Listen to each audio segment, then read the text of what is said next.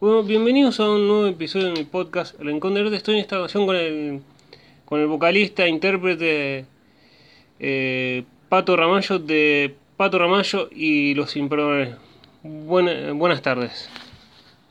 Hola, buenas tardes, Felipe. ¿Cómo estás? ¿Cómo, na- cómo nace este, este proyecto? Digamos? También cómo fue esa decisión de salir de, de toca- tocar en banda, ya sea de covers o canciones propias, a este proyecto solista? Y en realidad esto surge cuando se disuelve una banda en la que yo estaba anteriormente, que se llamaba Canciones para Siempre, en el año 2016.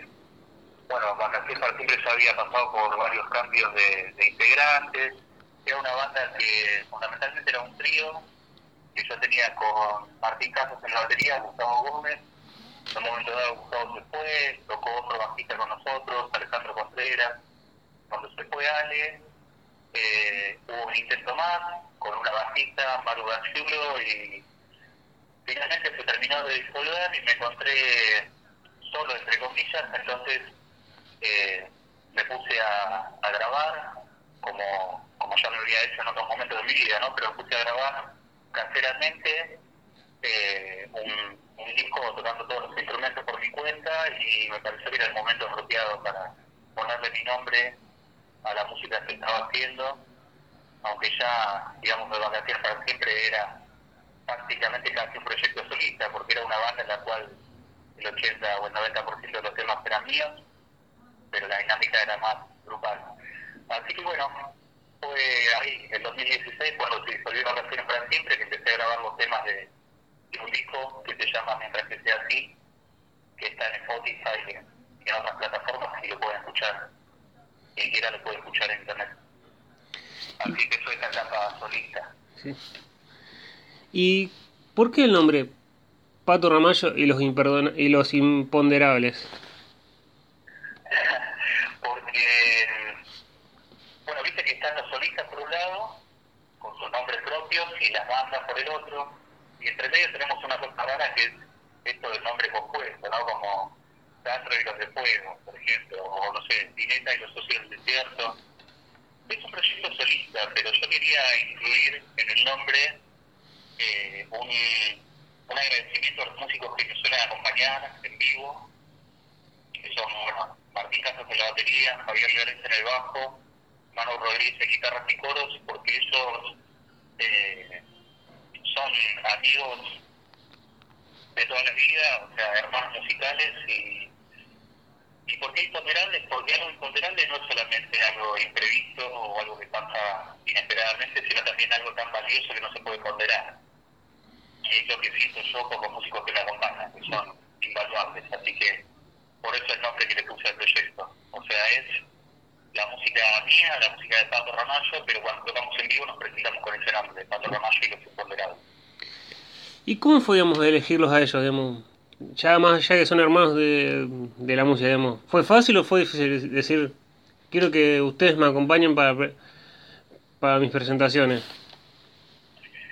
No, la verdad que, no fue difícil porque nos conocemos hace muchos años, hace 20 años más o menos. Eh, si bien no nos conocimos todos al mismo tiempo, fue como que eh, concluimos en este punto y la verdad es que ellos saben que, yo desde toda la vida, al margen de, de tocar en bandas de covers, en las que hemos tocado juntos o, o en otras bandas, siempre tuve mi música propia desde chico, entonces eh, la verdad es que se coparon de entrada y, y yo les estoy súper agradecido, eh, porque lo hacen puramente por la amistad, digamos, y por el disfrute de la música, no nosotros no vivimos de esto, lamentablemente no de esto, por más que la música nos deje algún manguito, entonces la motivación pasa por otro lado, pasa por la amistad y por compartir experiencias y por disfrutar de la música. Creo que si no les gustara, eh, no les gustaran los temas, no, no lo harían, ¿no?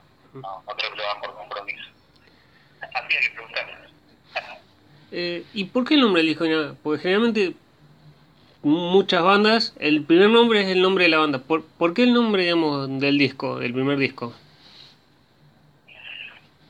Nombre del disco, mientras que sea así, Sí. Bueno, eh, mientras que sea así, es un disco de 10 temas y el último es eh, el tema que le da nombre al disco, justamente, el tema homónimo, mientras que esté así. Es como una declaración de principios, pero también es, eh, es algo deliberante ambiguo. No quería tuviera una connotación positiva o negativa. Cada uno de los versos de ese tema se puede leer tanto de una forma como de otra y, buscaba eso, buscaba algo ambiguo o algo polisémico, ¿no? Me gusta que las cosas tengan varias lecturas, varias interpretaciones. Entonces, eh, creo que funciona de esta forma. Creo que este nombre es como un nombre abierto que invita a preguntarse, mientras que así, qué cosa, mientras que así, cómo. Eh, y, bueno, hay varias respuestas, no una sola, en realidad.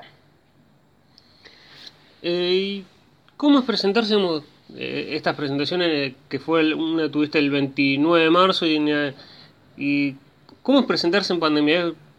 lo mismo que era antes o es, es otra o es muy distinto? En realidad, tocar en vivo hace más de un año que no tocamos. Si bien acá en Mar del Plata hasta hace o en realidad no sé si ahora se puede también con ciertos protocolos, pero pero bueno, no, no estamos pensando en, fechas porque estamos más enfocados en la grabación de un próximo disco. Eh, que la empezamos en mayo, la empezamos a principios de este mes y, bueno, estamos con toda la energía puesta ahí, ¿no? Eh, la verdad que obviamente esto de la pandemia paralizó todo, el caso nuestro no fue la excepción, aunque los chicos también tocan en otras bandas, tienen otros proyectos, pero pero bueno, nosotros ahora estamos enfocados en esto, en la grabación del próximo disco, que ya está bastante caminada. Grabamos las bases de cinco temas. ¿Y cómo es producir un tema en pandemia? ¿Es fácil con el tema de no se puede no se puede mover mucho, tampoco hay se puede reunir mucho la gente? ¿Cómo, cómo se hace para grabar un disco o empezar a trabajar en un disco con toda esta de la pandemia? Y la verdad es que son temas que ya los veníamos tocando desde hace un tiempo. Eh, son temas, entre comillas, discos, tienen por lo menos dos años. Entonces, lo pudimos tocar en vivo antes de, la cuarentena y, ya estaban bastante ensayados. Así que en el momento de entrar al estudio no fue difícil porque era un material que ya teníamos incorporado, ¿no? Eh, y, son temas que ya están terminados, no, no estamos improvisando, sino que, ya tienen su estructura, tienen sus letras, eh, tienen su, su forma, así que eso hace que al momento de grabar sea todo más, más pragmático, ¿no? Es como darle un cierre a, los temas que ya, se empezaron a escuchar o se empezaron ya están terminados, darle un cierre para que la gente los pueda escuchar o los encuentre más fácil en, no sé, buscarlos en presentaciones o en lo que sea, lo encuentran en, el, en este disco nuevo. Sí. Me parece que las cosas que puede hacer un músico, grabar, es fundamental. Eh, resulta frustrante cuando un proyecto no deja un material, un registro, porque, bueno, me pasó, de también me pasa, que, que solamente ensayaban o tocaban en vivo, pero que no grababan, y creo que la grabación es muy importante, el registro, la fotografía musical de lo que está pasando, ¿no? Mm. Eh, así que, que, sí, estos temas se merecían quedar registrados y, y estoy súper entusiasmado con eso, la verdad. Digamos, y con ese proyecto, digamos, ¿tienen apuntado, no sé, queremos tocar en algún lado o todavía, digamos, con todo esto están bien, digamos, estás viendo, digamos, cómo viene esto para en, más adelante tener ya pensando fechas o, digamos, es solo el disco y cuando terminemos el disco ahí nos pondremos con, eh, con las fechas? Mira, por lo pronto no, no hay ninguna fecha programada, pero pero sí, por supuesto que la idea sería en un contexto normal poder presentar este disco nuevo que va a tener 10 temas, al igual que, el disco anterior. Eh, te cuento que mientras que así lo presentamos en, en 2018 en el Teatro Melanie acá en Mar del Plata y, fue una experiencia increíble, estuvo buenísima porque la verdad es que una noche eh, redonda en muchos sentidos, con buena convocatoria, Y, y sí, pienso que, estaría bueno hacer una presentación oficial. Eh, puede ser que, que no estén dadas las condiciones para eso y que primero se estrene de manera virtual, que ahora es muy habitual eso, ¿no? Que las bandas vayan adelantando material, que haya el lanzamiento de un tema o de, un clip, pero me gustaría que más adelante haya una presentación oficial. Y al margen de todo eso, eh, yo si bien estoy radicado en Mar Plata, eh, contexto normal, viajo muy seguido a, tocar en otros lugares, a Buenos Aires sobre todo, y, es algo que, me interesa hacer. De hecho, tenía una fecha que, que se tuvo que cancelar para el 15 de mayo. ¿Y cómo es, digamos, es frustrante eso de, digamos, promocionar o trabajar para una presentación y después por todo esto se, se baje o es como, es algo que podría haber pasado?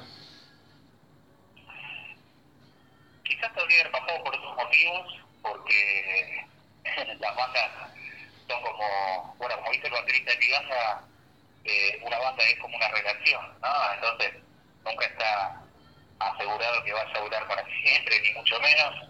Eh, pueden surgir conflictos o, puede haber a veces, qué sé yo, alejamientos o, momentos en los que, que estás mejor o peor.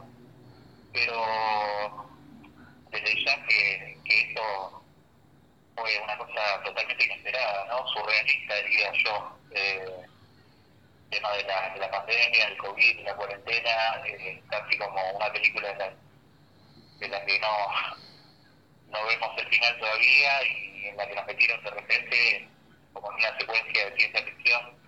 Eh, pero no es frustrante para mí no, no poder planificar una, una fecha o una presentación. Por ahora estamos produciendo mucha música y produciendo mucho material, tratando de hacer cosas virtuales como esta, eh, como por ejemplo esta chance que me das de, de estar en tu podcast, que te agradezco un montón porque para dar a conocer lo que hacemos. ¿Y cómo, qué sensación te da esto, digamos, los artistas, ya sea, digamos, de Politos o, digamos, en tu caso en Mar del Plata, tienen que ir a tocar a, Buenos Aires o empezar, eh, digamos, a viajar para, para hacerse conocido, digamos? ¿Es algo que toda banda tiene que hacer o es como, que, eh, digamos, qué duro el camino para hacerse conocido?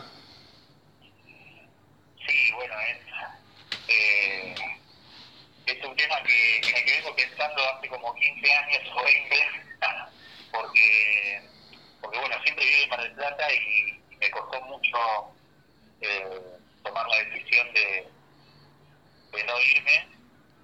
Em, pero creo que hoy en día, con tantas herramientas, no, no es indispensable que te muevas del lugar en el que vivís, o sea, que, te vayas a Buenos Aires, por ejemplo, si bien eh, la capital siempre es como el lugar el pasan, eh, donde están puestas todas las luces, por decirlo así.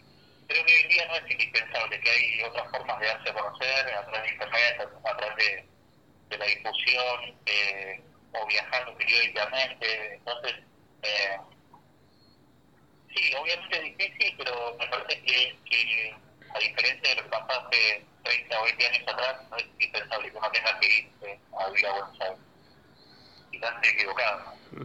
Eh, de todas maneras, hoy me encanta Capital y, viajo muy seguido. Ahora quizás me doy seguido a hacerlo, pero normalmente lo hago. Es como ya un, también un poco acostumbrado digamos, al viaje de, tantas horas hasta Buenos Aires. Sí, tal cual. De hecho, hemos viajado con los chicos a tocar en algunas ocasiones a, a fines de 2017, comienzo de 2018, después también he ido yo, eh, sí, más lejos, en marzo de este año estuve eh, solo, eh, también porque salieron algunas notas en radio y porque tiene una sesión. Es un, proyecto flexible, como, como te decía más temprano, al ser una cosa solista, eh, de repente a no, no puedo contar siempre con, con ellos, entonces me adapto y toco solo, acompañado por ahí con pistas. Eh, o en formato acústico, pero le voy buscando la vuelta. ¿Y hay algún lugar que te haya sorprendido mm, con las bandas anteriores o con, o ahora con Pato Ramallo, con, la banda actual, con este proyecto que ya mira dónde estoy, dónde, dónde estoy tocando, o eh, que te llamen para, para tocar, digamos, de un lugar algo así. Mira dónde, a dónde estoy tocando.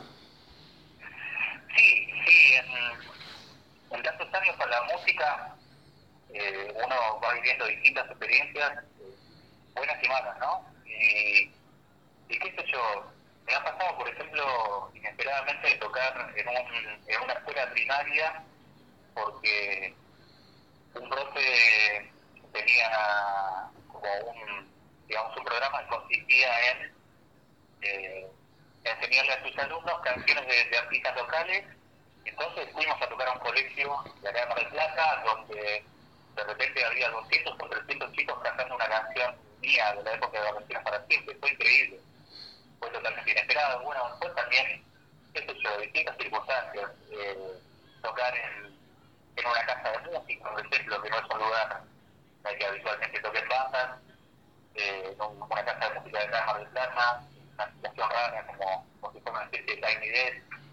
Eh, sí, uno va buscando vivir experiencias nuevas con la música y por eso a mí me gusta tocar en donde se pueda, no solamente en bares o lugares que sean exclusivamente de banda. Me gustan los festivales al aire libre, me gustan los eventos a beneficio, me gusta aprovechar toda situación que me sirva para, para interactuar con la gente y para vivir cosas nuevas. ¿Y cómo es esa sensación, digamos, de que, de que gente que no te conoce, digamos, vos decís, no, no me deben conocer, canten tus canciones? ¿Es placentera o es como, o es de sorpresa decir, mirá cómo me cono conocen mi música? Sí, la verdad que es algo emocionante y sí, fue algo que me puso muy feliz, en el caso de esta anécdota que te contaba, pero siempre que alguien eh, te da un feedback positivo es una alegría, porque uno no tiene que lugar exclusivamente para eso, ¿no? Creo que hay dos dimensiones eh, al momento de hacer música, por lo menos yo lo vivo así.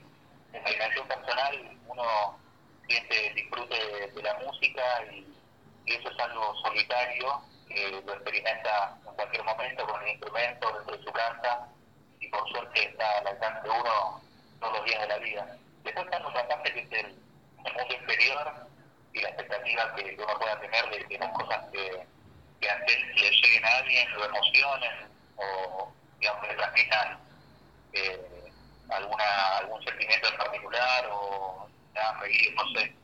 Eh, está buenísimo cuando hay una respuesta. Creo que, que también eso es algo, eh, es un motor que nos empuja a hacer cosas, ¿no? Me parece que que todos esperamos en mayor o menor medida una respuesta o que, que lo que hacemos le produzca algo a los demás. Y bueno, esa búsqueda. ¿Y qué importancia crees que tienen las redes sociales? ¿Y, y qué importancia también usás vos las redes para, hacer, para hacerse cono eh, hacerte conocido o para que tu música llegue más lejos? Y también que si ves las redes sociales como una herramienta o es algo que te puede hundir hundir en vez de ayudarte a crecer? No, me parecen fundamentales.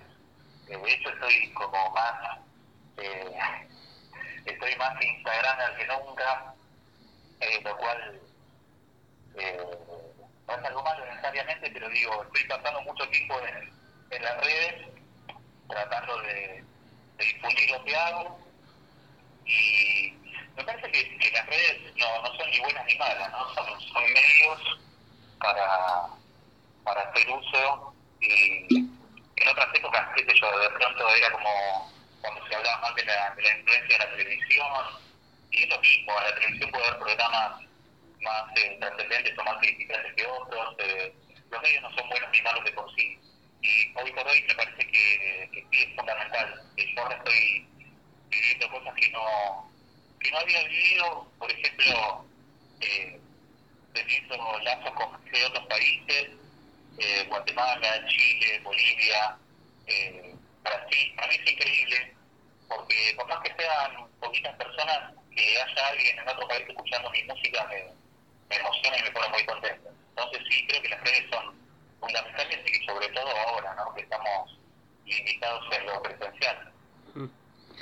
¿Y qué país te sorprendió más, digamos, de que empiecen a escuchar tu música, digamos? un país ya sea que no habla el español o, ¿O cuál fue el país que digamos, te sorprendió decir, mira dónde me están, de dónde me están escuchando?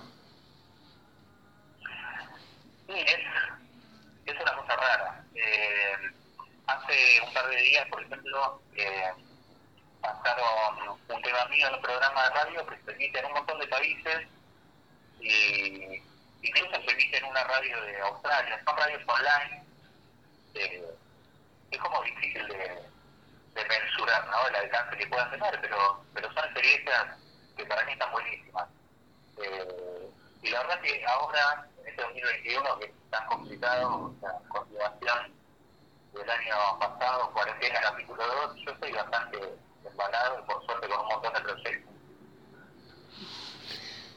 Y para, alguien que, digamos, quiere escuchar Pat, eh, Pa- eh, Pato Ramallo y los imponderables, ¿con qué se va a encontrar? Obviamente lo, lo, puedo escuchar en, en varias plataformas. Eh, ¿Con qué se va a encontrar? ¿Con una banda que hace rock, hace blues? ¿Qué, qué genio, digamos, si se podría encasillar en un género, hace, digamos, se puede encontrar alguien que los quiere escuchar?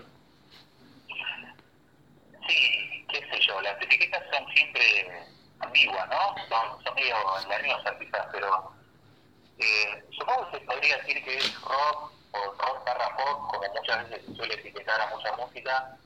En sí son palabras tan amplias que no definen demasiado. Eh, un amigo me decía, eh, tu música es esquizofrénica.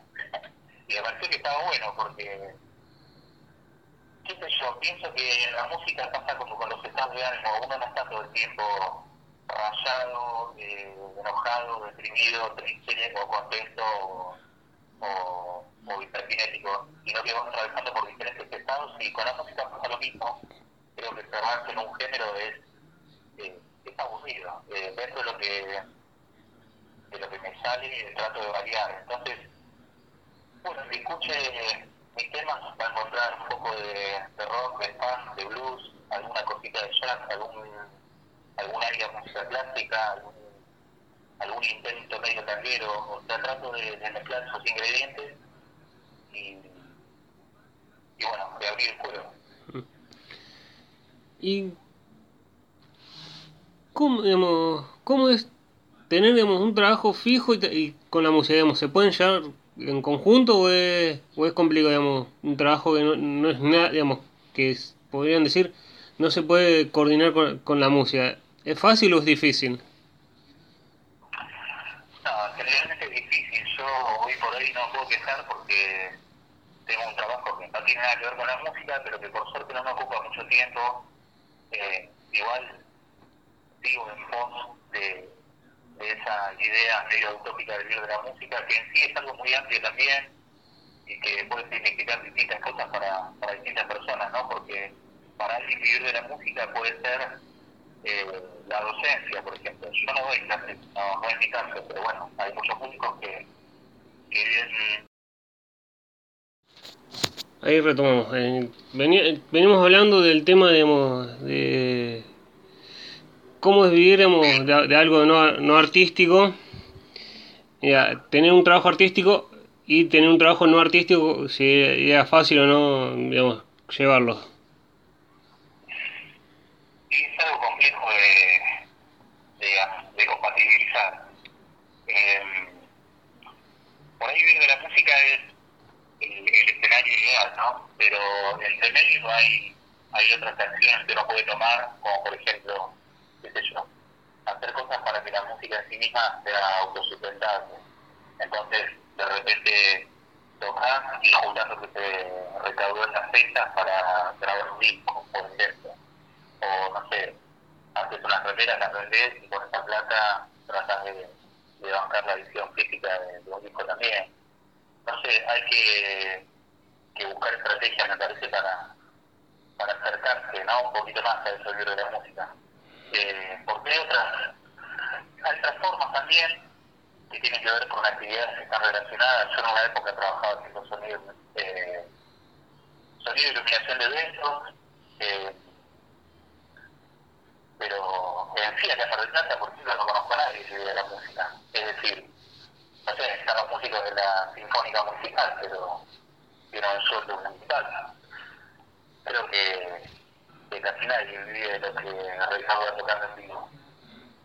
Y no hay otras cosas que están relacionadas. Es complicado. Sí. Si Eh, algún santaolalla escuchando, bueno, estoy a disposición. eh, ¿Y te ha pasado tener problemas, digamos, que tu familia cuando arrancaste con esto de la música te diga, ok, dedicate más a, un trabajo más normal, a este trabajo más, menos, digamos, menos, menos musical, porque de la música no se puede vivir.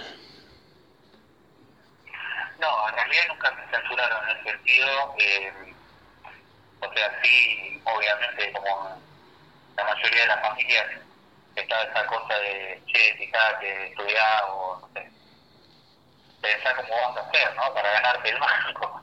Pero, pero no, siempre, siempre me bancaron y siempre me empujaron en el buen sentido con, con todo lo artístico y, y bueno, son, son cosas que, que las voy llevando adelante en simultáneo. Eh, por supuesto que todo esto de difundir lo que grabo y demás eh, tiene como objetivo eso, que, que se generen nuevas situaciones y quizás en algún momento una rueda que nos permita dejar de trabajar en, en otras cosas que no tienen nada que ver con la música. Y apun- digamos, vos apuntás a decir, quiero mm, con esto llegar, no sé, a tocar, no sé, en un, en, un lugar como Cemento o en algún lugar icónico del rock, de, de la música, o es como voy paso a paso. Sí, no, por supuesto, me encantaría, este, qué sé yo, me encantaría en, un montón de, de escenarios imaginarios, me veo eh, compartiendo fechas con, con y demás, pero, pero bueno, no, no se puede quemar etapas, ¿no? Eh, lo que estoy intentando ahora es darme a conocer eh, de la manera más amplia posible y en ese sentido estoy abierto a a, a tocar en donde sea, eh, no solo en Buenos Aires, sino en otros lugares también. Y, y sí, al margen de eso, obviamente me encantaría eh, compartir escenario con, con bandas o músicos que admiro. Hay otros que lamentablemente ya pasan a otro plano. Pero, pero bueno, soñar. Y ¿Cómo, digamos, eh, qué, digamos, no, eh, voy a armar otra pregunta, eh, ¿cuál, cuál es, eh, no sé, eh, un, eh, un objetivo, vamos a decir, saco este próximo, este disco y eh, este segundo disco lo saco y empiezo a ya pensar en el próximo o es como, primero lo saco y pienso más en presentarlo? No, en realidad, siempre cuando estás grabando un disco suele pasar que, ya te quedó viejo, porque, porque uno sigue componiendo y sigue haciendo temas, por lo menos en mi caso, eh, desde el momento en que, en que componés y juntás una serie de temas en la forma de un disco, de un álbum, por lo menos yo lo pienso así, porque soy medio antiguo en ese sentido, hasta que los grabás y puede pasar bastante tiempo, entonces eh, se te va acumulando como material nuevo y mientras estás grabando una cosa ya tenés otras y, y es, es como un continuo, ¿no? Mm. Eh, como te decía, estos temas que estamos grabando ahora tienen por lo menos dos o tres años y recién ahora tomamos la decisión de entrar al estudio para, para registrarlos y demás. Pero, pero sí hay otras canciones, tengo otros proyectos independientemente de, este disco que se va a llamar seguramente Intensidad, es un nombre. Eh, el año pasado estuve también componiendo un poco más en plan acústico y, y tengo el proyecto de otro hijo que, mezcla temas realizados en, en cuarentena o en aislamiento, digamos, con otras canciones viejas de hace muchos años atrás. Así que sí, hay varios proyectos en simultáneo. También eh, tengo la idea de hacer algo a dúo con, con un músico colega que se llama Papi Salinas, que también es de acá de Mar del Plata. Así que bueno, son varias cosas a la vez. Es como todo junto en, en, un, en un momento complicado para trabajar muchas cosas juntas. Sí, sí, es verdad, un momento difícil, pero me parece que si, si no encontraste inspiración en, en esto, no sé, es difícil que te inspire algo. Eh, las condiciones son adversas, pero sin embargo, eh, yo por lo menos estoy bastante bastante embalado en este último tiempo. Fue más difícil eh, el año pasado y este que estamos transitando para mí en lo personal. ¿Y cómo, digamos, cómo es componer en, digamos, en el encierro? ¿Es, ¿Escribís más canciones más así más depresivas o es como depende del estado de ánimo del momento se escribe una canción de una forma o de otra? Claro, sí, no, no, no son canciones de bajón o canciones depresivas únicamente, no, no, no. Son canciones que, retratan distintos estados de ánimo y que tienen algo en común y que son como catarsis, ¿no? Me parece que, que toda actividad física tiene esa esa funcionalidad, por decirlo así, de, de poder exteriorizar lo que a uno le pasa, sea bueno o malo, y si estás hablando de algo malo o, o de una situación adversa o, o pálida, no, no significa que la canción necesariamente vaya a ser depresiva, todo lo contrario. Vos al sacarlo de tu sistema estás haciendo algo algo útil con eso, lo estás como retematizando, le estás dando otra impronta.